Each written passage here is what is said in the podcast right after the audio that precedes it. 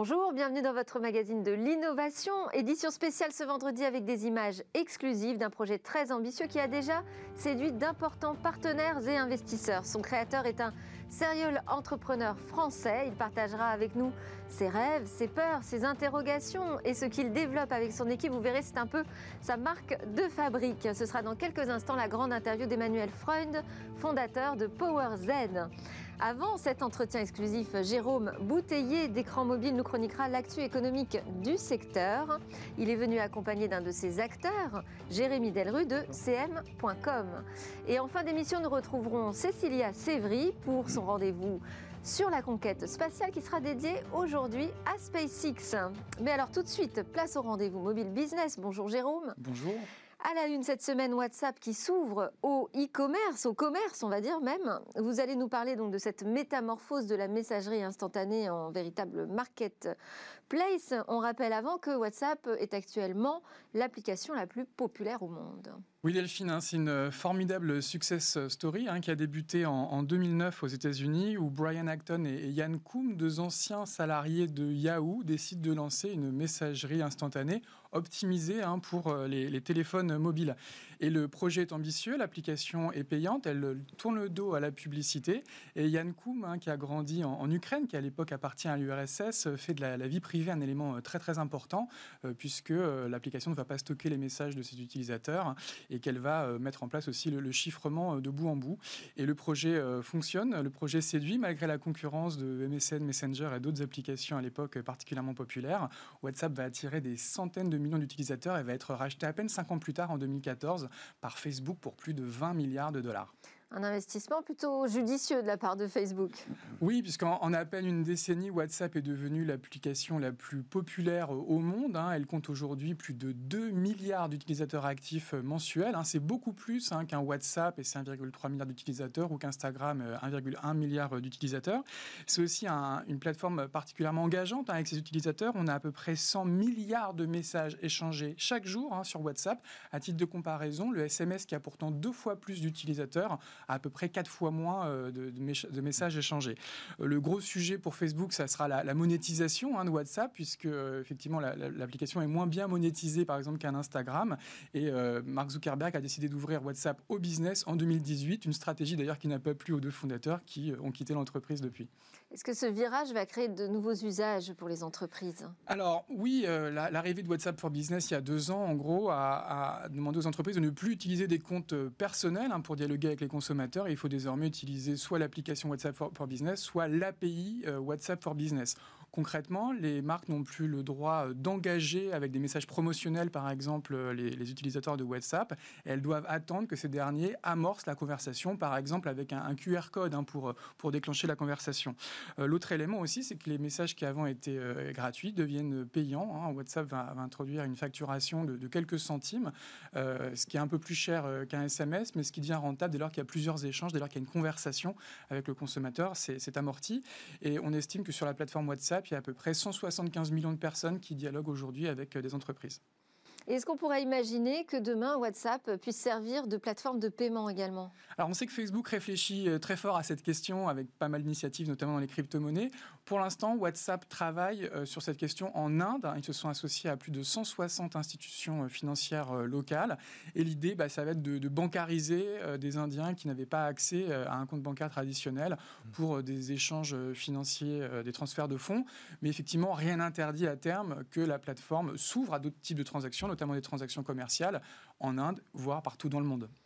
Donc on, on voit l'application s'ouvrir petit à petit au commerce au commerce, au commerce électronique. Et c'est Mark Zuckerberg hein, qui a multiplié les annonces ces derniers mois. Alors la première, c'était l'arrivée des, catalogues. Hein. Ça permet aux marques effectivement de présenter leurs produits euh, dans WhatsApp. Euh, WhatsApp estime qu'il y a déjà 40 millions de personnes aujourd'hui qui consultent des, catalogues. Et, Carrefour, par exemple, cette semaine nous a annoncé qu'il y avait déjà eu plus d'un million de consultations de son catalogue sur WhatsApp et sur Messenger. Donc c'est un usage qui commence à se développer.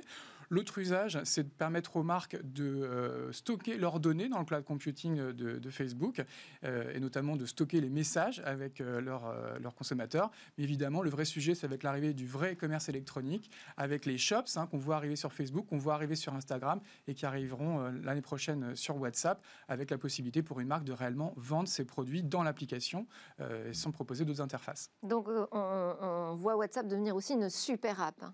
Effectivement, WhatsApp n'est plus simplement une application de messagerie, ça devient une super app hein, sur le modèle du chinois WeChat.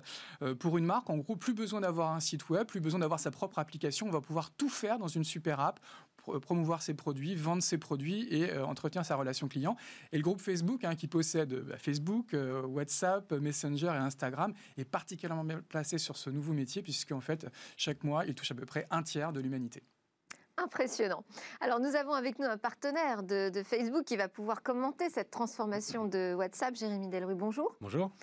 Vous êtes responsable Europe du Sud de CM.com. Votre entreprise, elle accompagne les marques sur WhatsApp, c'est ça? Exactement. En fait, historiquement, euh, on existe depuis 20 ans. On a monté une plateforme dédiée aux marques, aux entreprises, qui permet d'envoyer des SMS en grosse quantité. Donc aujourd'hui, un SMS que vous recevez de la part d'Etam pour de la promotion ou de la part de la Société Générale pour vous informer sur un débit ou un crédit, ou même de Chronopost pour une livraison, passe par CM. On a aussi d'autres marques comme Airbnb, comme euh, euh, AXA, etc.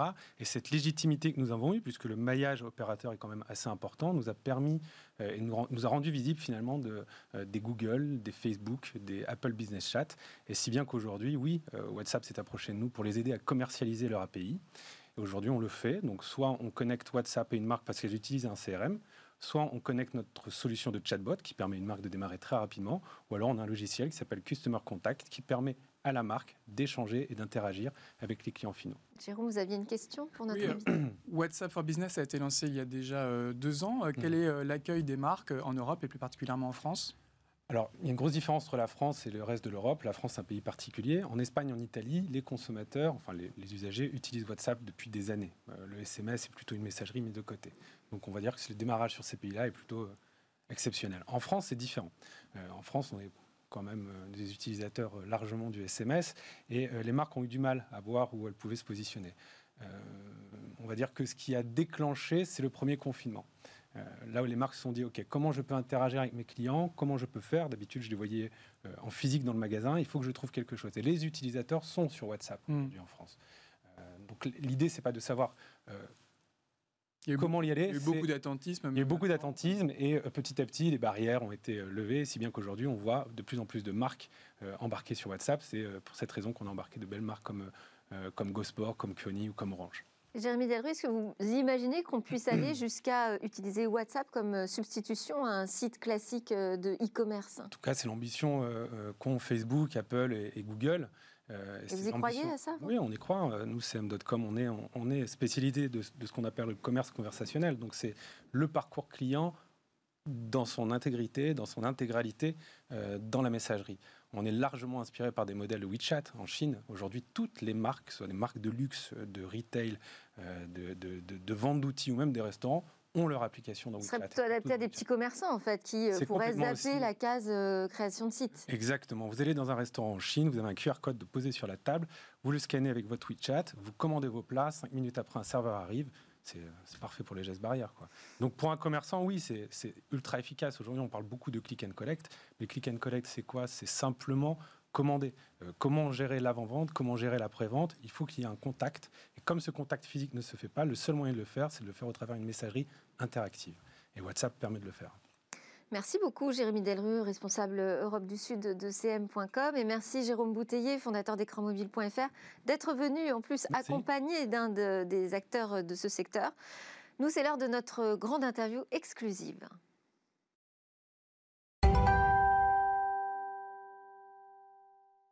Il était une fois un jeu qui voulait révolutionner l'éducation. Il s'appelle Power Z et voici sa bande-annonce. Si tu es arrivé jusqu'ici, c'est que tu veux en savoir plus. Tu veux découvrir les secrets des mages. Mais pour aller plus loin, il va falloir me convaincre que tu le mérites. La route sera longue et pleine de rencontres. Tu devras voyager, apprendre, t'entraîner encore et encore. Résoudre les énigmes qui se dresseront sur ton chemin.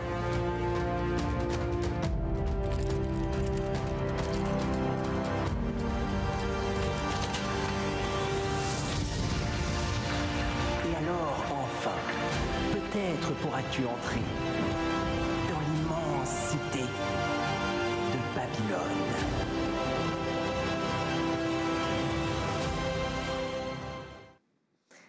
repenser l'éducation avec humilité tous ensemble autour d'un projet réel et ambitieux que nous construirons ensemble. Bonjour Emmanuel Freund. C'est ainsi, avec ces mots, que vous accueillez les premiers fans, les premières personnes à suivre votre projet. Exactement. En fait, l'idée, c'est qu'on n'est absolument pas des experts de l'éducation. On veut surtout pas se positionner en expert de l'éducation. On veut juste trouver une nouvelle façon de le faire et euh, donc apprendre au- pendant, le, pendant qu'on le fait. Comment vous est venue cette éducation de vous positionner quand même sur ce, sur ce créneau de l'éducatif? Parce que là, on parle d'un jeu vidéo qui a une véritable vocation à éduquer les enfants. Bah, un peu par hasard en fait, c'est-à-dire que euh, j'étais très pris par euh, mon ancienne activité et puis à un moment un peu moins. Et avec le confinement, je me suis aperçu qu'il y avait deux enfants qui étaient dans mon canapé euh, dans la salle d'à côté qui étaient très agréables et qui disaient que j'étais leur père. Et, euh, et je me suis dit que j'allais montrer que finalement je pouvais être un très bon père et que je pouvais leur apprendre les maths, l'informatique, ce que je savais faire. Et je me suis aperçu à ce moment-là que il y avait énormément d'applications pour apprendre, euh, pour apprendre plein de domaines différents. Mais toutes ces applications étaient des apps en général au niveau technique assez peu ambitieuses, c'est-à-dire qu'elles pouvaient être extrêmement brillantes sur le contenu, sur, euh, sur la façon de faire, mais finalement c'était une sorte de, jeu ludo-éducatif, mais beaucoup plus éducatif que ludique. Et, et finalement, ça intéressait pas tellement mes enfants et les enfants en général, c'est-à-dire que ça, ça a duré 20 minutes et puis après ils passaient à autre chose. Alors c'est vrai que c'est c'est pas si nouveau ce concept de jeu vidéo éducatif et de se dire qu'on on apprend mieux aux enfants euh, s'ils s'amusent. Moi j'ai en référence euh, toute la série des Hadi, Hadibou, Et Hadibouchou. C'était génial, Adi. Euh, Adibou, Mais est-ce que c'est votre modèle? Est-ce que vous êtes parti de là? Et comment est-ce que vous vous différenciez de toute cette catégorie de jeux ludo-éducatifs Non, justement, c'était pas notre modèle. Alors, Adi, enfin, Adibou, c'est une particularité quand même parce que il y a pratiquement rien qui a été fait depuis de presque aussi ambitieux alors que le truc a été fait il y a C'est 20 ans et euh, dans un monde là où l'informatique était presque inexistant. Donc euh, c'est quand même un truc assez fabuleux et ça, ça, ça, ça a touché un nombre de générations incroyable. Euh, là, l'idée, c'est plutôt de se dire, il y a plein de choses. Les dessins animés, des jeux vidéo, donc euh, La Reine des Neiges, Petit Ours Brun, Fortnite, Minecraft, etc., qui vont faire que les enfants sont devant l'écran et ne reviennent pas quand on les appelle à table. Pourquoi il n'y en a pas un utile? Dans tous ces trucs-là, c'est pas un qui marche spécialement, il y en a plein. Pourquoi il n'y en a pas un seul utile? C'est-à-dire pourquoi il n'y a pas un truc là où euh, ils vont apprendre des choses et quand on leur demande de venir à table, ils demandent 5 minutes de plus, s'il te plaît, j'ai envie de continuer. Voilà. Qu'est-ce qu'on va Donc- trouver comme euh, fonctionnalité très concrètement qui va faire la différence avec euh, ce qui a existé jusqu'ici? Mais en fait, c'est assez facile de les trouver. Le monde du jeu vidéo s'est énormément développé sur les 30 dernières années et est devenu spécialiste sur comment justement faire en sorte que les gens viennent pas à table Ouais. d'une certaine façon. Et c'est des, alors c'est des mécanismes hyper simples. Vous connaissez Pokémon, c'est un mécanisme de collection. Vous- il y a Animal Crossing, c'est un mécanisme de customisation de son espace. Il y a dans World of Warcraft des mécanismes de grinding. Donc tout ça, c'est des mots un peu complexes. Jeu en réseau, on a des équipes, on peut pas les quitter Exactement. comme ça. il y a plein de choses qui Ouais. font que on s- un jeu, le but d'un jeu vidéo, horrible d'ailleurs, mais le but horrible d'un jeu vidéo, c'est de vous faire rester devant l'écran quelque part. Et donc ils sont devenus spécialistes là-dessus. Et il y a plein de techniques maintenant qui, qui sont connues et qui font que le jeu est marrant et euh, d'une certaine façon extrêmement attractif. Oui, mais à partir du moment où on me demande en plus de faire des maths ou euh, de la grammaire, est-ce que ça peut continuer à être drôle? Est-ce qu'il y a un moyen de, de- de l'insérer euh, de manière véritablement ludique, cet apprentissage? Alors ça, c'était le grand pari et la grande question. Effectivement, c'est est-ce que en plus de tout ça, si maintenant dans un jeu vidéo on intègre des trucs entre guillemets pas drôles, des maths, de la grammaire, est-ce que c'est possible et dans ce cas, comment le faire? Et donc on est allé voir des experts de l'éducation, des experts du jeu vidéo, pour leur demander, pour leur dire, on a envie de faire ça, pourquoi ça n'avait pas, été- fait avant? Est-ce que c'est possible? Donc ils nous ont répondu sur pourquoi ça n'a pas été fait avant, je sais pas. Tous les experts, je sais pas. Et est-ce que c'est possible? Oui, ça nous semble possible. En tout cas, l'idée est att- est est attirante. Et on a fait un premier test rapide. Et effectivement, euh, sur notre premier test, ça a marché euh, d'une façon qui a dépassé nos espérances. Donc on s'est dit, on y va, on fonce. Alors, il y aura une intelligence artificielle hein, qui Oui. jouera un peu les profs particuliers, c'est ça dans le jeu? Alors, c'est pas vraiment le prof particulier. L'idée, c'est de se dire, le jeu a une capacité à mettre l'enfant ou le, le joueur dans plein, de, dans plein de situations extrêmement différentes. Si en plus on peut faire. Et, et dans l'éducation, on sait qu'il y a un, un truc qui s'appelle, je crois, le ZPD, c'est la zone là où c'est ni trop facile et on s'ennuie, ni trop dur et on est en situation d'échec. C'est la zone là où on apprend en fait. Là où effectivement c'est à chaque fois euh, juste assez ce qu'il faut pour avoir envie de continuer. Et donc, toute l'idée, c'est est-ce qu'on ne peut pas adapter le jeu à l'enfant, à l'utilisateur, pour que toujours l'exercice soit dans cette zone-là? À chaque enfant, non À chaque enfant, exactement. Alors, c'est plutôt l'adaptation du jeu plutôt que d'adapter l'enfant, c'est l'adaptation du jeu pour qu'il aille bien avec l'enfant. Ça pose la question euh, de, de ces IA qui sont hyper personnalisées, c'est- très séduisant. Euh, en même temps, ça pose la question de la collecte de données sur euh, ces enfants. Comment est-ce que vous travaillez autour de, cette, de ce sujet de la sécurité, de la vie privée, quand on parle de mineurs, peut-être même de très jeunes enfants? D'ailleurs, on va préciser pour quel âge vous travaillez sur ce jeu Power Z. Alors, ça à s'adresse à quel âge? À partir de 6 ans, Ok. à Jusqu'à? 99. En fait, c'est très important que ça plaise aussi aux adultes. Un peu comme bah, justement tous ces dessins animés Disney ou Pixar ou euh, tous ces jeux vidéo comme Animal Crossing, ça plaît aux enfants et ça plaît aux adultes de la même façon. Alors, comment vous répondez à cette question de la vie privée, de la- de la- la- de l'utilisation des données personnelles, comportementales d'un enfant de 6 ans? En fait, c'était une des raisons principales pour laquelle on est dans, dans ce domaine et pour laquelle on a fait ce projet. Il y a une chance complètement incroyable dans l'éducation, c'est qu'il n'y a pas les GAFA. Il n'y a pas Amazon, Google, euh, Facebook, tous ces gens-là. Et il y a une possibilité de créer quelque chose, parce qu'il y a quelque chose qui sera créé un jour. Un jour, il existera un programme universel pour apprendre les maths. Mais là, il y a la possibilité de le créer avec des valeurs plus européennes, ou je ne sais pas comment on peut le dire, en tout cas des, euh, justement une base de données qui serait complètement ouverte, qui serait complètement partagée. Et quand je dis justement dans, le, mot qu'on envoie à tout le monde qu'on veut le faire ensemble, c'est ça. On veut justement une communauté de gens qui soient capables de valider du contenu, qui soient capables de valider de l'intelligence artificielle, qui soient capables de la réutiliser s'ils ont envie pour n'importe quel autre projet. Tout ça doit être ouvert et libre. Et c'est extrêmement important. Alors, c'est aussi, on l'a pas dit, euh, un jeu qui sera totalement gratuit. Il n'est pas gratuit parce que euh, c'est un modèle économique euh, pris au hasard. C'est parce que véritablement, vous concevez un peu comme l'éducation euh, nationale, un système ouvert à tous, l'accès à tous les enfants à la même qualité éducative. Ben oui, et euh, en fait, C'est très, c'est très ambitieux hein, de Oui. partir sur ce modèle. Et en même temps, la naïveté et la bienveillance, ça marche très très bien en ce moment. Euh, Ouais. Dans le système capitaliste, c'est euh, c'est particulièrement, c'est très à la mode la bienveillance et la naïveté. Donc ça, donc c'est une bonne nouvelle. Mais, mais euh, sans être cynique, euh, il y a 50 ans, effectivement, on avait l'école de la République en France qui était un truc fabuleux, là où euh, le fils de l'ambassadeur côtoyait le fils du gardien et était dans la même école. Il y avait une vraie mixité. Maintenant, c'est beaucoup moins le cas. Effectivement, les familles aisées vont plus aller dans des écoles privées Montessori et en plus proposer du piano, de, du chant, plein de choses d'activités extrascolaires à leurs enfants, alors que les familles moins, moins, enfin plus défavorisées vont avoir l'école publique classique avec 30 élèves, dont certains, parfois je stéréotype, hein, euh, viennent d'arriver, ne parlent pas nécessairement français, donc une classe qui va s'adapter à l'élève le plus lent et évidemment pas d'activité extrascolaire, l'activité extrascolaire étant souvent la console. Mm. Donc l'idée, si on veut justement faire quelque chose qui, euh, aide l'édu- l'éducation d'une certaine façon, qui, euh, qui participe à tout ce mouvement-là, c'est obligatoirement quelque chose de, de gratuit. C'est obligatoirement quelque chose qui va aider particulièrement les classes les plus défavorisées. Et ça tombe bien, puisque ça tombe bien, en faire encore une fois, parce que dans le jeu vidéo, le modèle qui marche le mieux, c'est le modèle gratuit. En fait, on s'est aperçu rapidement dans le jeu vidéo que euh, c'était plus intelligent, à la place de faire payer les gens pour qu'ils s'amusent, que d'abord ils Pourtant, tout le s'amusent. monde est prêt à payer dans le jeu. Hein. Ça, Non. ça, ça pose pas vraiment de problème. euh, Les gens sont, payés- sont prêts à payer quand ils s'amusent, justement. Ouais. C'est-à-dire que d'abord, on joue au jeu. Typiquement, les, les six jeux qui marchent le mieux, c'est des jeux gratuits. Fortnite, League of Legends, il y a encore trois autres jeux chinois hyper connus. Enfin, tous ces jeux-là sont des jeux gratuits, là où quand le- la personne s'amuse c'est et passe du du temps... à- freemium, quoi, en fait. C'est même pas du freemium, en fait. Finalement, ils consomment du payant. Ils consomment du payant, mais pas pour aider dans le jeu. Ils consomment du payant qui est uniquement cosmétique, en fait, et c'est ça qui devient extrêmement intéressant. C'est-à-dire qu'ils passent plein de temps, deux heures, trois heures dans le jeu, et donc ils vont avoir envie d'avoir un petit chapeau qui sert à rien, hein, qui est juste joli, mais un petit chapeau par exemple.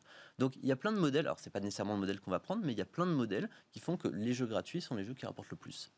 Donc, repenser l'éducation, hein, c'est le pari un peu fou. Un investisseur dirait que c'est un pari totalement risqué, je pense. Et pour autant, vous avez réussi une levée de fonds de 3 millions d'euros au printemps. euh, auprès, je disais, de, de partenaires et d'investisseurs euh, pas des moindres, hein, euh, le Fonds européen spécialisé euh, du capital, par exemple, ou encore euh, Ventures, qui est le fonds personnel d'Octave Clava. Qu'est-ce que vous avez dit Comment vous les avez convaincus? Ça a été extrêmement rapide. hein. Ça a été extrêmement rapide et j'ai eu beaucoup de chance. D'abord, on cherchait au départ 1 million, 1 million 5 et pas 3 millions.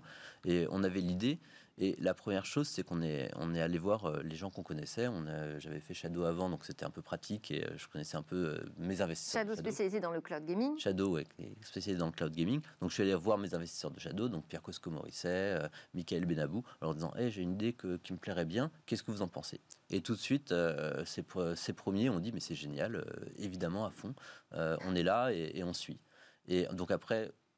Ça, vient au fur et à mesure. Après, je, vais aller, je suis allé voir euh, Eric Maris, Octave Klaba, qui aussi ont, été, euh, ont adoré l'idée et ont dit que c'était bon, ils étaient derrière et qui venaient avec moi, ce qui était très agréable. Donc les gens que je connaissais venaient. Et donc, après, ça devenait hyper facile. C'est-à-dire qu'une fois qu'on a Eric Maris, Octave Klaba, euh, Michael Benabou et, euh, et Pierre va, ouais. Bah, j'ai- rencontré, euh, j'ai rencontré grâce à Eric Arnaud Nourri, le patron d'Hachette, euh, que je connaissais pas du tout, et euh, qui a dit que effectivement c'était une idée qui allait très bien avec ce qu'il faisait chez Hachette. Et, et comme nous on cherchait une sorte d'expert dans l'éducation, ça tombait parfaitement. Le fonds et du capital, pareil. Enfin, des- ensuite on allait voir des, des experts du jeu vidéo. Euh, comme, euh, comme Martial, le, cofondateur d'Obibi, ou euh, Romain, enfin plein, plein de gens comme ça, qui tout d'un coup ont fait qu'on a pu choisir nos investisseurs pour savoir qu'est-ce qui donnerait le plus de chances à ce projet de, de naître dans une atmosphère bienveillante et, et intelligente. Ah, vous êtes allé même jusqu'à publier sur euh, Madines le pitch deck euh, qui euh, vous a servi à cette euh, levée d'amorçage. Pourquoi? C'est cette volonté de transparence absolue sur Je pense votre modèle? C'est obligatoire et en plus le, le fait de mettre une nouvelle, de créer une nouvelle boîte, on avait déjà cette ambition dans Shadow, mais le fait de créer une nouvelle boîte quelque part, ça donne l'occasion de se demander c'est quoi les nouveaux, les nouveaux principes de création d'une société? Dans le monde actuel qui change en permanence. Quelle devrait être une bonne société Là, on crée un projet ensemble. Et particulièrement dans l'éducation, qui est quelque chose de sociétal extrêmement important, comment on fait pour que d'autres personnes euh, aient envie de mettre leurs enfants sur ce programme? Et la première chose qui était extrêmement importante pour nous, c'est qu'il faut qu'ils sachent comment on compte dépenser l'argent comment on compte gagner de l'argent. Qu'est-ce qu'il y a derrière en fait? J'ai pas envie de mettre mon enfant sur un truc là où je sais pas ce qui va se passer et ce que va devenir la boîte plus tard. J'ai envie de pouvoir contrôler quand même, quel- surtout s'il passe le long du temps, le contenu qu'il va avoir, l'intelligence artificielle, qu'est-ce qu'elle va faire, euh, ce que la boîte va, les, ambitions de la boîte quelque part. Enfin, je pense que c'était beaucoup plus important. Et donc, oui, ça permettait de le faire. Alors, vous avez cité euh, Hachette, vous avez aussi embarqué Atier avec vous, euh, qui euh, va être donc dans une sorte de board de comité éducatif. Que- quel sera le rôle de ces spécialistes de l'éducation? Ils vont valider le contenu? Alors, dans un premier temps, il nous apporte deux choses. Effectivement, la légitimité, c'est-à-dire que la possibilité de, de, de vérifier qu'on va, on va dans la bonne direction et ra- rassurer les parents, les gens, les professeurs qui, euh, qui voudraient regarder le projet pour dire oui, en fait, il y a des gens derrière qui ont validé, qui sont un peu connus et qui sont un peu expérimentés. Et effectivement, l'autre, utilité, c'est qu'ils vont valider dans un premier temps le contenu, ils vont valider surtout euh, les principes éducatifs et la direction. Donc, euh, on va avoir des idées de, je sais pas moi, faire un jeu sur la grammaire, sur le vocabulaire. Euh, typiquement, euh, une des fonctionnalités du jeu, qui n'est absolument pas de remplacer l'école, c'est de pouvoir apporter à l'enfant une culture un peu plus grande par un vocabulaire, par exemple, un peu plus détaillé. Une des choses principales, c'est quand on arrive dans le jeu, les personnages parlent avec un vocabulaire complexe. Des mots complexes, par exemple. Donc le personnage va pouvoir dire je ne comprends pas ce mot et le, le- le- le petit bonhomme en face va pouvoir expliquer des mots un peu complexes comme euh, paradigme, comme, euh, comme enfin voilà, plein de choses comme ça. Et ce truc-là qu'on trouvait être une très bonne idée, la première chose qu'on fait, c'est qu'on le valide. Est-ce que ça a un intérêt? Comment? Pourquoi? Et comment on pourrait le faire exister le mieux possible? On a parlé de, de- des partenaires, on n'a pas cité l'éducation nationale. Non. Comment, comment est-ce possible? Bah, pour plusieurs raisons. D'abord, encore une fois, le, le but, c'est surtout pas de passer par l'éducation nationale. On sera très heureux de Surtout travailler. pas. Non, mais surtout pas, parce que c'est d'abord, on veut absolument pas changer l'école, on veut pas remplacer l'école, on veut pas dire qu'on remplace le, le travail scolaire euh, ou, ou après. euh, Mais l'école pourrait avoir envie de s'impliquer dans votre projet. Complètement. Et ça sera très bien, mais ça sera beaucoup plus facile quand le projet marchera. Ouais. Plutôt que. Enfin, le projet va d'abord être adapté, adopté par les parents, par les enfants. On va montrer que ça a un. Peut-être par des profs? Évidemment, au bout d'un moment, rapidement, peut-être par des profs. Alors, on va faire des expériences avec des profs, c'est extrêmement intéressant. On veut que les profs participent à notre, à notre démarche pédagogique, qu'ils soient inclus dans notre comité pédagogique également et dans notre communauté. On parle déjà avec beaucoup de profs et des, des profs très différents, des profs de l'éducation nationale, mais des professeurs Montessori aussi. Mais à un moment, effectivement, j'espère, dans deux ans, dans trois ans, dans quatre ans peut-être, qu'on va travailler de façon très proche avec l'éducation nationale, mais quand nous-mêmes on aura grandi, quand le projet aura déjà été adopté par les Est-ce que Jean-Michel Blanquer connaît votre projet, par exemple, PowerZ Je n'en ai aucune idée. Vous n'en avez pas parlé avec Je ne lui en ai pas parlé. Pas encore. Ah, enfin, il paraît qu'en tout cas, pour rentrer sur euh, l'éducation nationale, pour réussir à se faire sa place, il faut commencer par les profs. Donc, euh, vous avez sans doute la bonne euh, démarche. Alors, j'ai annoncé que c'était une interview exclusive au sens où on allait découvrir des images qui ont encore jamais été montrées jusqu'ici. Ce sont des premières phases de jeu qui vont apparaître à l'écran pendant qu'on discute. Là, qu'est-ce qu'on voit comme type de fonctionnalité? Alors là, on voit. va pouvoir découvrir C'est assez drôle. On voit la naissance de l'intelligence artificielle en direct. C'est en fait c'est ce qu'on appelle la chimère. L'enfant euh, va pouvoir arrive avec euh, dans, dans ce monde un peu imaginaire et euh, trouve un œuf et cet œuf de cet œuf va éclore un, un petit dragon, un petit animal en fait qui va lui ressembler et qui va l'accompagner partout. Un peu comme les Disney, quand l'animal qu'on voit sur l'épaule. Euh, et, et donc cet animal en fait va va vivre avec l'enfant tout ce qui va se passer et va potentiellement aussi orienter un peu euh, délicatement et subtilement l'enfant vers différentes activités, par exemple vers euh, C'est son petit génie. c'est son petit génie qui va lui dire Oh, tiens, et si on allait là-bas dans la hutte de l'alchimiste pour faire des mathématiques? Alors, il dit pas pour faire des mathématiques, mais en gros, si on allait dans la hutte de l'alchimiste, ça peut être intéressant, il y a sûrement plein de choses à nous faire voir. Et donc, plutôt que de dire à l'enfant euh, Va faire des maths, il aura le choix d'y aller ou non, mais il sera subtilement poussé par, euh, par sa chimère, par son animal, euh, qui, est- qui va faire les choses et qui va l'encourager à chaque fois. Alors, je m'interrogeais sur le nom euh, Power Z. Power, euh, donc ça fait une référence quoi à la puissance, on donne le pouvoir aux enfants. Euh, et Z, c'est la génération Z? Alors, plus ou moins, plus ou moins, Powers, c'était plutôt les pouvoirs, les pouvoirs de l'enfant. Et, euh, et- la notion de pouvoir n'était pas du tout celle qu'on veut euh, communiquer, mais c'est comme quand on cherche un nom, en général, euh, la première chose, c'est qu'il passe bien avec, avec la génération à qui on veut l'envoyer. Donc les enfants ne comprennent bien ce sens-là. Mais le, vrai, la vraie raison, c'est que, en fait, et c'est aussi une des raisons à la base du projet, on voit que les enfants, particulièrement les enfants de 8 ans, ont un pouvoir incroyable, c'est la naïveté la, la, en fait, d'une certaine façon, la crédulité que tout est possible. Euh, et quand tu vas leur demander comment tu arrêtes une guerre, comment tu vas, comment tu vas solutionner la pollution, comment tu vas guérir le Covid, par exemple, est-ce que tu peux construire une machine pour protéger du Covid Ils vont te trouver 10 solutions, dont 5 sont assez ingénieuses. Alors que si tu demandes ça à quelqu'un de 18 ans, il n'y arrivera plus du tout. Ou de 20, enfin, c'est plus du tout son périmètre. Et euh, et il y a une sorte de barrière qui, se fait avec plein de choses qui sont impossibles. Une sorte c'est marrant parce qu'une sorte d'enfant de 8 ans, c'est comme un Elon Musk. Il va pouvoir penser qu'il peut tout faire. Et ce truc-là, on a envie de le préserver. On a envie de trouver comment on peut faire grandir des gens, mais tout en préservant cette, euh, cette naïveté, quelque part, ce pouvoir qui est, mais en fait, tout est possible et on peut changer le monde. Et Power, c'est un mot anglais, donc ça veut dire que vous avez euh, une ambition internationale? Très clairement, oui. Je pense que l'éducation doit être internationale. Il y a plein de choses qui sont locales, comme l'apprentissage de l'histoire, comme, mais même, même pas nécessairement. L'apprentissage du français est plutôt local, euh, enfin en ordre de priorité, mais euh, l'enseignement doit être international. Alors, merci d'avoir euh, beaucoup, hein, de, de nous avoir offert ces images. Donc, la prochaine échéance, ça va être le 18 janvier. En fait, on pourra commencer véritablement à rentrer dans le jeu le 18 janvier prochain, c'est ça? C'est ça, à mettre ses mains dedans, c'est-à-dire on, appelle ça la première pierre, c'est-à-dire que on alors c'est un autre élément dont on s'est aperçu, on s'est aperçu que en fait ce jeu en construction, c'était très intéressant d'impliquer la communauté, d'impliquer les enfants et d'impliquer les parents et les professeurs donc pour voir comment on pouvait construire chaque bâtir chaque pierre du jeu. Donc dès qu'on va avoir une pierre un peu fonctionnelle et un peu utilisable, c'est pas du tout un jeu terminé, c'est pas du tout le jeu fini qui sera là dans deux ans, dans trois ans et C'est même pas la version bêta, en fait. c'est même pas du tout la version bêta. C'est 3-4 heures de jeu pour voir un peu ce qu'on a. Voilà. Et donc les gens vont pouvoir arriver le 18 et faire, euh, et faire ces 3-4 heures Alors de jeu. et cette démarche, effectivement, euh, elle, est, elle est à tous les niveaux, hein, puisque vous lancez en parallèle euh, du développement du jeu une réflexion sur euh, la dimension sociétale euh, du jeu, Euh, notamment la question du rapport aux écrans. On a commencé un peu à, l'aborder. Qu'est-ce qui vous interroge là-dessus? En fait, dans la société, encore une fois, on, on arrive, on découvre un monde qui n'est pas le nôtre et donc on, euh, on parle à plein de gens. Et on s'aperçoit de quelque chose, c'est dans cette société actuelle, il y a toujours une sorte d'ambivalence sur la présence de l'écran avec l'éducation. On passe du ah c'est vachement utile, ça permet d'apprendre par le jeu, c'est vachement chouette, à euh, non non les écrans sont mauvais pour la santé, il faut éviter que les enfants se mettent devant les écrans. Et bizarrement, dans cette époque de Covid, dans cette époque là où les moyens de communication informatique se développent extrêmement rapidement, au contraire, on penche beaucoup plus vers la deuxième partie, qui est les écrans sont nocifs. Donc il y a eu un livre euh, qui dit que euh, effectivement les écrans rendent complètement stupides et qu'il faut absolument retirer nos enfants des écrans. Il y a eu des reportages sur, qui parlent d'écrans de fumée ou de génération malade sur les générations d'écran. Enfin, tout ça pour dire il y a une sorte de, de- de diabolisation de l'écran Oui. maintenant qui n'a pas de sens. Qui n'a pas de sens parce que la question ne doit pas être savoir si les écrans sont nocifs ou pas nocifs. Les écrans sont là. On n'arrivera pas à faire un monde sans écran. Et, si on veut essayer de faire un monde sans écran, c'est les ultra riches comme à la Silicon Valley qui vont essayer de sortir leurs enfants des écrans et de faire une sorte de bulle qui complètement hors du monde quelque part et qui va avancer à deux vitesses.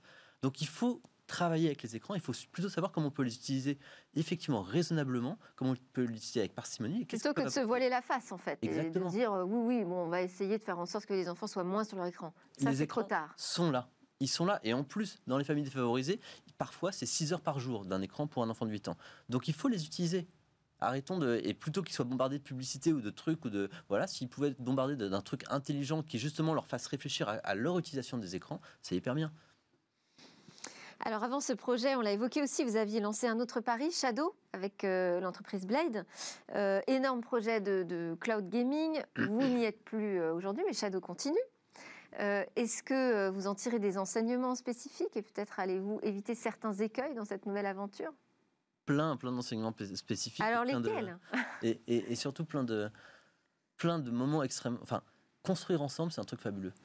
Construire ensemble et avoir l'impression d'être utile, c'est un truc fabuleux. Et effectivement, euh, Shadow, quand on était, euh, quand, on a commencé, quand on était 30, quand on était 100, euh, et on avait tous l'impression, que, alors c'était débile, on faisait juste un ordinateur quelque part, mais on avait l'impression de changer le monde, de porter un autre regard sur la technologie, de faire quelque chose de plus, euh, de, plus responsable, de plus écologique, de plus euh, que tout d'un coup on va pouvoir changer la façon dont, les gens consomment la technologie et résolutionner tous les problèmes du complotisme, de la 5G, de toutes ces choses-là.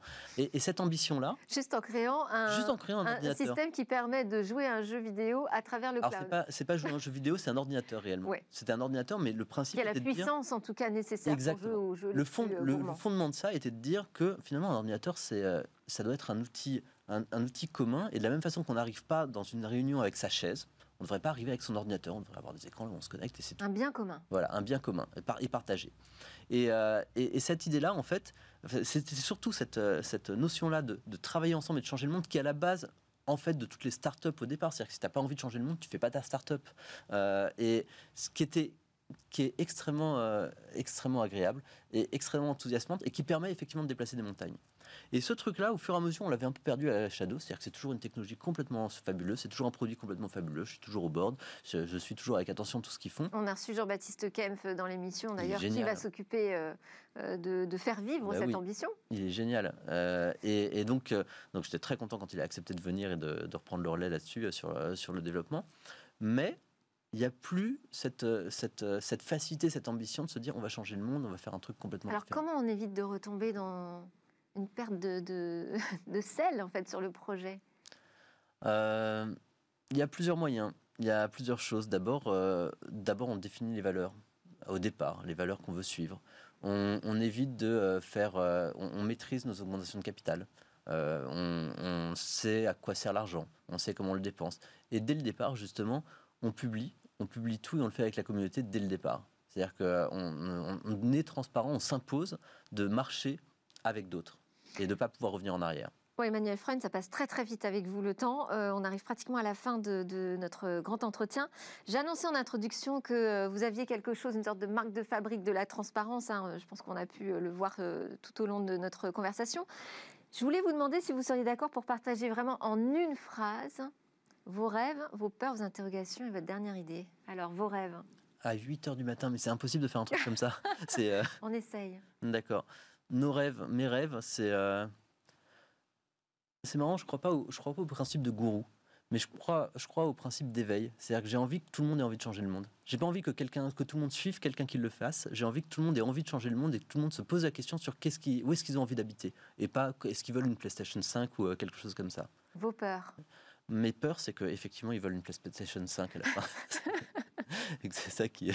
Et, vos interrogations Mes interrogations, c'est comment faire pour que. Euh, comment faire pour. Euh, et c'est la base de Powers, comment faire pour que ce soit pas un monde à deux vitesses?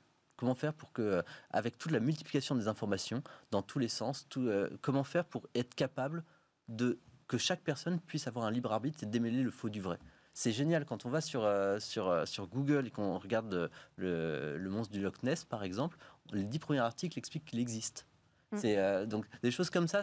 Et il y a plein de choses qui sont partagées. Enfin, quand on s'aperçoit, c'est complètement hors sujet, mais quand on s'aperçoit que le complot qui marche le mieux, c'est qu'il y ait des pédophiles ultra riches qui veulent diriger le monde, on se dit, mais c'est tellement incroyable quelque part que le fait que ça marche doit nous interroger. Donc il y a vraiment des mondes à deux vitesses quelque part. Votre dernière idée? Ma dernière idée, c'est euh, de faire que euh, Ma dernière idée, j'espère que j'en aurai plein. Ma dernière idée, c'est d'en avoir plein d'autres derrière.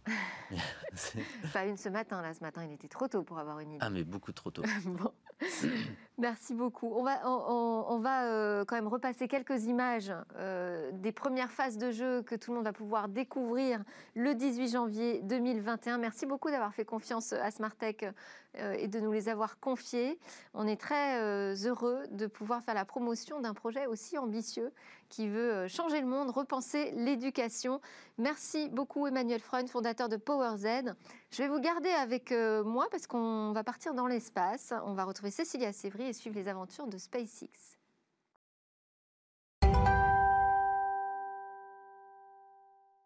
Nous sommes de retour pour la suite de Smart Tech et Emmanuel Freund de PowerZ est toujours avec moi. Cécilia Sévry nous a rejoint pour sa chronique sur l'espace. Bonjour Cécilia. Bonjour Delphine. Alors aujourd'hui, vous allez nous parler de SpaceX euh, au cœur de la conquête spatiale. Oui, parce qu'il y a quelques jours, la capsule Dragon de SpaceX a rejoint la station spatiale internationale euh, avec succès. Euh, il y a, elle a transporté quatre astronautes là-haut. En fait, c'est une étape historique véritablement pour cette société, car c'est son premier vol habité effectif vers l'ISS. Alors à l'occasion de cette étape majeure, j'ai décidé de revenir un petit peu sur l'histoire de cette société, un acteur véritablement fort parmi d'autres hein, de la conquête spatiale depuis déjà 20 ans. Excellente idée. Alors racontez-nous comment tout a commencé. Alors SpaceX a été fondé en 2002 par Elon Musk qui dirige aussi cette société. À l'époque déjà, Elon Musk rêvait d'aller sur Mars, euh, mais il n'a aucune connaissance sur le sujet, il faut bien le dire. Euh, au même moment, il cherche donc un nouveau projet euh, professionnel et il se renseigne un petit peu sur les projets en cours à destination de Mars. Là, il se rend compte qu'il n'y en a aucun. Donc c'est devenu son nouvel objectif officiel et c'est comme ça que SpaceX est né tout simplement. Alors euh, une fois qu'il a réalisé ça, ils sont très vite en fait. Hein, euh, SpaceX s'est imposé dans l'industrie de l'espace en proposant une idée qui pourrait révolutionner ce secteur. Cette idée, c'est le principe de réutiliser un lanceur. Euh, il prédit qu'un lanceur pourrait être réutilisé entre 10 et 20 fois, ce qui représenterait une économie de 30% sur les prix des lanceurs.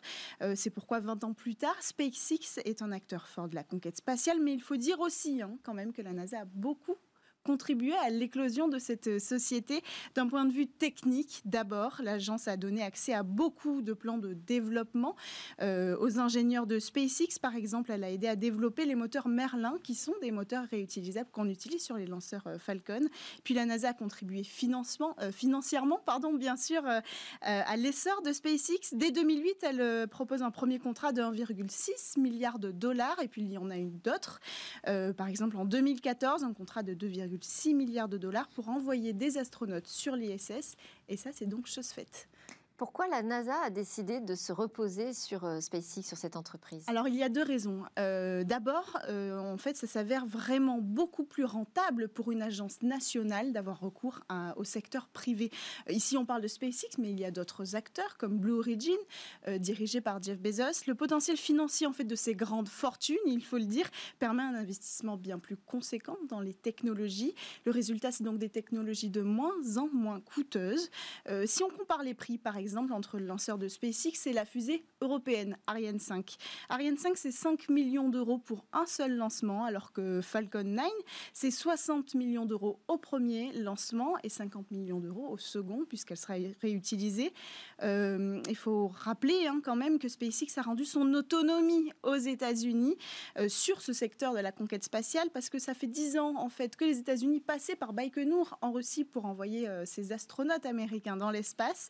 Euh, les navettes de la NASA, depuis 10 ans, ont été mis au placard. Dans les années 2000, c'était beaucoup trop dangereuses et beaucoup trop coûteuses surtout. Alors revenons sur le, projet de lanceur réutilisable. Euh, on a donc réussi à le construire. Oui, euh, on va citer que celui-là hein, parmi euh, ce qu'a fait SpaceX. C'est le lanceur Falcon 9. Alors il est propulsé par des moteurs Merlin, on en parlait tout à l'heure, et il est capable de mettre en orbite basse une charge de 13 tonnes. C'est le lanceur qui est entré dans l'histoire du spatial en 2017 en réussissant un vol avec un étage principal donc réutilisé. Et ça c'est possible. Pourquoi? Parce que SpaceX a réussi l'exploit de faire redescendre sur, Terre, vous le voyez sur les images, une partie de son lanceur. Euh, en fait, euh, au moment d'arriver, une fois libéré de sa charge, il active des rétropropulsions. Il revient donc sur Terre pour finalement se poser à la verticale sur une cible, une cible posée là. Une précision technologique au mètre près quand ça fonctionne. Car des échecs, le lanceur en a cumulé aussi. En 2015, un Falcon 9 explose en plein lancement et l'année suivante, le nouveau lanceur explose à son tour. Et alors, la capsule Dragon là, qui a rejoint euh, l'ISS, euh, qu'en est-il? Oui, alors parallèlement à Falcon 9, euh, SpaceX a développé un vaisseau cargo Dragon, c'est celui que vous voyez. c'est le premier lancement a eu lieu en 2010 et il peut transporter 6 tonnes en orbite basse et plus de 2 tonnes jusqu'à la station spatiale internationale. Et encore une fois, c'est la NASA qui a commandé cette technologie. Et alors cette capsule, elle sera utilisée pour la prochaine mission vers oui, euh, celle, la station celle de internationale. Exactement, celle de l'astronaute français Thomas Pesquet. Thomas Pesquet, absolument, qu'on adore. Alors pour finir, vous l'avez évoqué, euh, il y en a bien un qui croit à la colonisation de Mars, c'est Elon Musk. Et oui, et à la rentrée... Ça ne fait que renforcer sa conviction, j'imagine. Évidemment, et à la rentrée, il a proposé, il a présenté les grandes lignes hein, de ses ambitions, donc elles tiennent en deux dates. En 2024, d'abord, il promet d'envoyer des êtres humains sur Mars, et puis d'ici 2050, dit construire une ville autonome. Pour ça, il prépare sa propre fusée pour ce long voyage. Elle s'appelle euh, Starship. Et il affirme qu'il pourra euh, envoyer Starship en direction de Mars pour seulement 2 millions de dollars, ce qui n'est pas si cher pour un voyage de presque 500 millions de kilomètres, il faut le rappeler. Euh, mais pour financer tous ces projets, le milliardaire a pris un tournant, celui de la sécurité et de l'armement. à la rentrée, SpaceX a remporté un contrat de 149 millions de dollars pour fournir au département américain de la défense des satellites de détection de missiles. Elle développe aussi une fusée capable de livrer des armes dans n'importe où dans le monde et en seulement 60 minutes. on va peut-être terminer là-dessus, mais SpaceX s'est aussi fait remarquer pour avoir euh, envoyé une voiture dans l'espace. Oui, une Tesla en 2018, euh, une voiture Tesla, puisqu'Elon Musk en est aussi le propriétaire hein, de Tesla. Elle a décollé avec un lanceur Falcon euh, Heavy, et puis c'était un vrai coup de com', mais surtout un symbole, puisqu'elle a pris la direction de Mars. Et selon les calculs, a priori, elle devrait être sur Mars, enfin, en train de passer devant Mars au moment où je vous parle. Emmanuel Freund, euh, vous, suivez les aventures de SpaceX ou plutôt d'Elon Musk? Les deux, en fait. Le personnage est assez intéressant. Vous êtes, euh, faites partie des fans euh, Vous le suivez sur Twitter Oui, et pas du tout. Ah, alors comment vous pouvez dire oui et non en même temps? Non, parce que le, le, mec est incroyable. C'est-à-dire qu'effectivement, il a fait bouger la conquête spatiale, il a fait bouger les, les, transports, il a une vraie vision sur plein de choses et, et il a fait des produits fabuleux. Euh, maintenant, de l'autre côté, c'est typiquement américain, c'est le, le, culte du surhomme. Et, euh, et ce, côté-là, qui fait bouger les choses et qui est hyper, hyper beau, hyper bienveillant, hyper intéressant, il est aussi teinté de. Euh, il va expliquer que l'hydrochloroquine, c'est vachement bien pour que finalement le, le coronavirus, il n'y a plus rien à faire et tout va bien, il faut prendre ce médicament. Il va expliquer qu'il faut faire ceci ou cela. Il va se positionner lui-même comme, comme une sorte de gourou. Par exemple, justement, sur la conquête de Mars, il y a une vraie mmh. question de quelle politique Mm. va être établie là-bas. Mm. Et c'est une politique qui, a priori, ne, refusera les lois terriennes par exemple, juste mm. parce qu'il a décidé. Et ça, pour moi, c'est pas possible. Donc, euh, ça, il vous émerveille, mais vous n'êtes pas totalement euh, dupe. Il, émerveille et inquiète à la fois. Et, euh, et, sur sa théorie sur l'intelligence artificielle, puisque vous allez en intégrer dans, dans Power Z, où il dit qu'il faut faire très attention. demain, ils vont prendre le pouvoir sur l'humanité. Non, il a, c'est pareil, il a beaucoup évolué là-dessus aussi. Euh, il avait très peur de l'intelligence artificielle, enfin, de, ce qu'il dit, hein, je le connais pas. Euh, il, avait, il disait avoir très peur de l'intelligence artificielle, effectivement, euh, du, complexe Terminator. et donc, pour pouvoir échapper à ça, ce qu'il est en train de faire, il, il fait, Neuralink, qui est une sorte d'interface là où il va, il va faire des êtres humains augmentés. Mm. Mais encore une fois, je pense que c'est une sorte de bulle de la Silicon Valley, là où il est persuadé que pratiquement tout le monde est comme lui mm. et que tout le monde va pouvoir se mettre des implants et tout le monde va pouvoir avoir, être un surhomme, une chose comme ça. Et ça va encore une fois donner lieu à des gens qui peuvent aller sur Mars, des gens qui peuvent se mettre des implants technologiques, qui peuvent se surdévelopper d'une certaine façon, et une autre population qui, euh, qui elle, va risque d'être laissée pour. Et puis il était effrayé par euh, ces projets euh, militaristes avec l'intelligence artificielle. Et là, Cécilia, vous venez nous dire que finalement, il travaille. Tout à fait. Mais il prend l'argent aussi là où il en a besoin et malgré ses idéologies qui sont assez transhumanistes, hein, l'idée quand même qui l'anime, qui, dont il dit qu'il l'anime, c'est de quitter la Terre pour pouvoir reconstruire, sauver l'humanité. Donc euh, il y a toutes ces ambitions-là qui pourraient euh, paraître nobles, Mais il y a quand même une véritable activité aussi. euh, quitter la Terre, oui, mais euh, peut-être qu'il faudrait la laisser aussi euh, en bon état avant de partir. Exactement. Merci beaucoup Cécilia Sévry pour cette histoire de SpaceX qu'on va continuer à suivre euh, avec Gourmandirs bien évidemment. Alors on va vous laisser changer de plateau pour présenter dans quelques instants le Lab Startup et quatre euh, jeunes pousses innovantes. Merci Emmanuel Freund, fondateur de PowerZ pour votre projet très ambitieux. Merci à tous de nous avoir suivis. C'est presque la fin de cette émission. Je vous souhaite un excellent week-end et je vous dis à lundi pour de nouvelles discussions sur la tech.